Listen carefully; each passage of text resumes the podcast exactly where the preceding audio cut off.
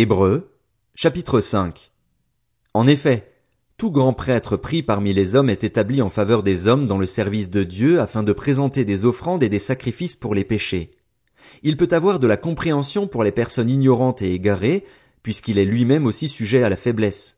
C'est d'ailleurs à cause de cette faiblesse qu'il doit offrir des sacrifices pour ses propres péchés, aussi bien que pour ceux du peuple. Personne ne peut s'attribuer l'honneur de cette charge à moins d'être appelé par Dieu comme l'a été Aaron.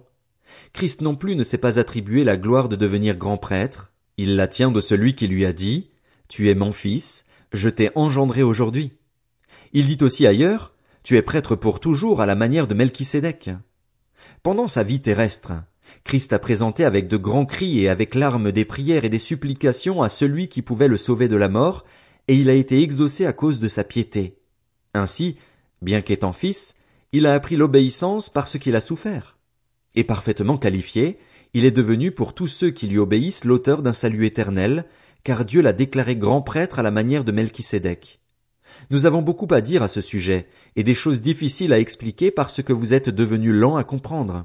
Alors que vous devriez avec le temps être des enseignants, vous en êtes au point d'avoir besoin qu'on vous enseigne les éléments de base de la révélation de Dieu. Vous en êtes arrivé à avoir besoin de lait et non d'une nourriture solide. Or celui qui en est au lait est inexpérimenté dans la parole de justice, car il est un petit enfant. Mais la nourriture solide est pour les adultes, pour ceux qui, en raison de leur expérience, ont le jugement exercé à discerner ce qui est bien et ce qui est mal. Hébreux, chapitre 6 c'est pourquoi, laissant les bases de l'enseignement relatif au Messie, tendons vers la maturité sans avoir à reposer le fondement du renoncement aux œuvres mortes, de la foi en Dieu, de l'enseignement concernant les baptêmes et l'imposition des mains, de la résurrection des morts et du jugement éternel. C'est ce que nous ferons, si Dieu le permet. En effet, ceux qui ont été une fois éclairés, qui ont goûté au don céleste, qui ont eu part au Saint-Esprit, qui ont goûté à la bonne parole de Dieu et aux puissances du monde à venir, et qui pourtant sont tombés, il est impossible de les amener une nouvelle fois à changer d'attitude, puisqu'ils crucifient de nouveau pour eux-mêmes le Fils de Dieu et le déshonorent publiquement. Lorsqu'une terre arrosée de pluies fréquentes produit des plantes utiles à ceux pour qui elle est cultivée, elle reçoit de Dieu sa part de bénédiction.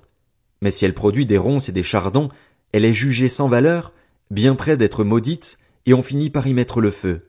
Même si nous parlons ainsi, bien aimés, nous sommes convaincus qu'en ce qui vous concerne vous avez la meilleure part, celle qui est favorable au salut. En effet, Dieu n'est pas injuste pour oublier votre œuvre et le travail de votre amour. Vous avez démontré votre amour pour son nom par les services que vous avez rendus et que vous rendez encore au sein, et nous désirons que chacun de vous fasse preuve du même zèle pour conserver jusqu'à la fin une pleine espérance. Ainsi vous ne vous relâcherez pas, mais vous imiterez ceux qui, par la foi et la patience, reçoivent l'héritage promis. Lorsque Dieu a fait la promesse à Abraham, comme il ne pouvait pas prêter serment par plus grand que lui, il a juré par lui-même en disant Certainement, je te comblerai de bénédictions et je multiplierai ta descendance. C'est ainsi qu'après une attente patiente, Abraham a obtenu ce qui lui avait été promis. Or, les hommes jurent par plus grand qu'eux et le serment est une garantie qui met fin à toute contestation. C'est pourquoi Dieu, voulant montrer plus clairement encore aux héritiers de la promesse le caractère irrévocable de sa décision, est intervenu par un serment.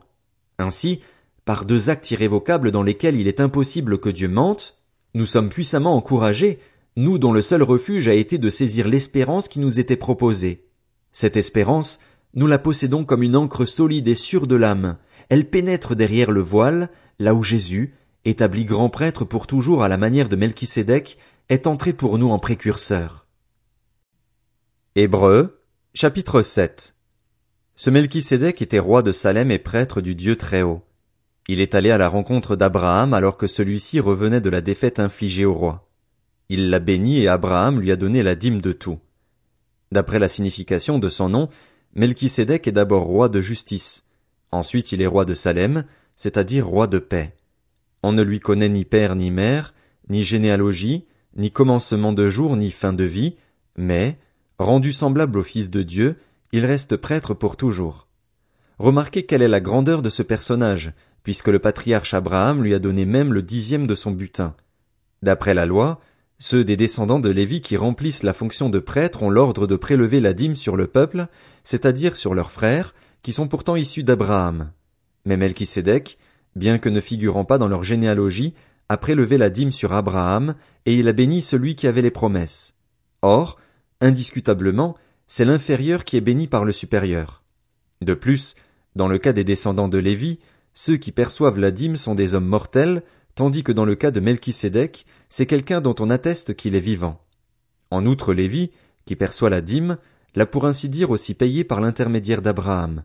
Il était en effet encore dans les reins de son ancêtre lorsque Melchisédek est allé à la rencontre d'Abraham.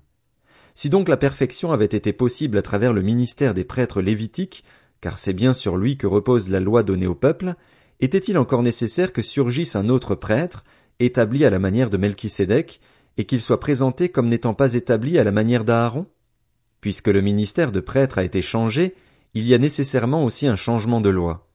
En effet, celui que visent les passages cités appartient à une autre tribu, dont aucun membre n'a fait le service de l'autel. De fait, il est parfaitement clair que notre Seigneur est issu de Judas, tribu dont Moïse n'a absolument pas parlé concernant la fonction de prêtre. C'est plus évident encore quand cet autre prêtre qui surgit est semblable à Melchisédek, établi non d'après un principe de filiation prescrit par la loi, mais d'après la puissance d'une vie impérissable. De fait, ce témoignage lui est rendu, tu es prêtre pour toujours à la manière de Melchisédek. Il y a ainsi abolition de la règle précédente à cause de son impuissance et de son inutilité, puisque la loi n'a rien amené à la perfection.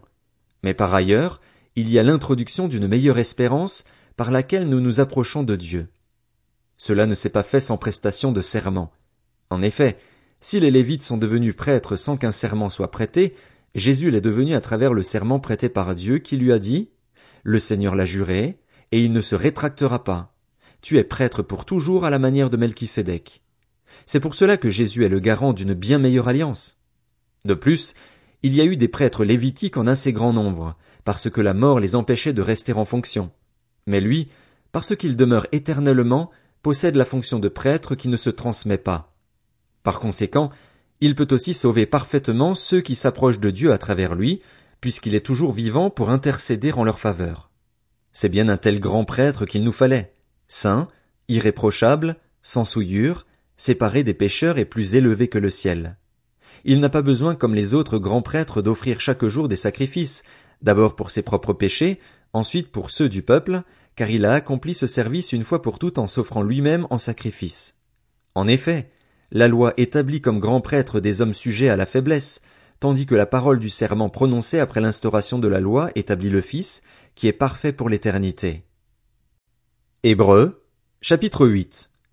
Le point capital de ce qui vient d'être dit, c'est que nous avons bien un tel grand prêtre, qui s'est assis à la droite du trône de la majesté divine dans le ciel et accomplit son service dans le sanctuaire, dans le véritable tabernacle, celui qui a été dressé par le Seigneur et non par un être humain. Tout grand prêtre est établi pour présenter des offrandes et des sacrifices. Il est donc nécessaire que Jésus lui aussi ait quelque chose à présenter. Certes, s'il était sur la terre, il ne serait même pas prêtre, car là se trouvent les prêtres qui présentent les offrandes conformément à la loi. Or, il célèbre un culte qui n'est que la copie et l'ombre des réalités célestes. Moïse en avait été averti alors qu'il allait construire le tabernacle. Regarde, lui dit en effet le Seigneur, et fais tout d'après le modèle qui t'a été montré sur la montagne. Mais en réalité, Jésus possède un service bien supérieur, et ce d'autant plus qu'il est le médiateur d'une meilleure alliance, fondée sur de meilleures promesses. En effet, si la première alliance avait été irréprochable, il n'aurait pas été question de la remplacer par une seconde. De fait, c'est bien comme un reproche que le Seigneur dit à son peuple. Voici que les jours viennent, dit le Seigneur, où je conclurai avec la communauté d'Israël et la communauté de Juda une alliance nouvelle. Elle ne sera pas comme l'alliance que j'ai conclue avec leurs ancêtres le jour où je les ai pris par la main pour les faire sortir d'Égypte. Comme ils n'ont pas persévéré dans mon alliance, moi non plus je ne me suis pas soucié d'eux, dit le Seigneur. Mais voici l'alliance que je ferai avec la communauté d'Israël après ces jours-là, dit le Seigneur. Je mettrai mes lois dans leur esprit, je les écrirai dans leur cœur, je serai leur Dieu et ils seront mon peuple. Personne n'enseignera plus son concitoyen ni son frère en disant Tu dois connaître le Seigneur, car tous me connaîtront, depuis le plus petit jusqu'au plus grand d'entre eux. En effet, je pardonnerai leurs injustices et je ne me souviendrai plus de leurs péchés ni de leurs fautes. En parlant d'une alliance nouvelle, le Seigneur a déclaré ancienne la première. Or ce qui est ancien, ce qui a vieilli, est près de disparaître.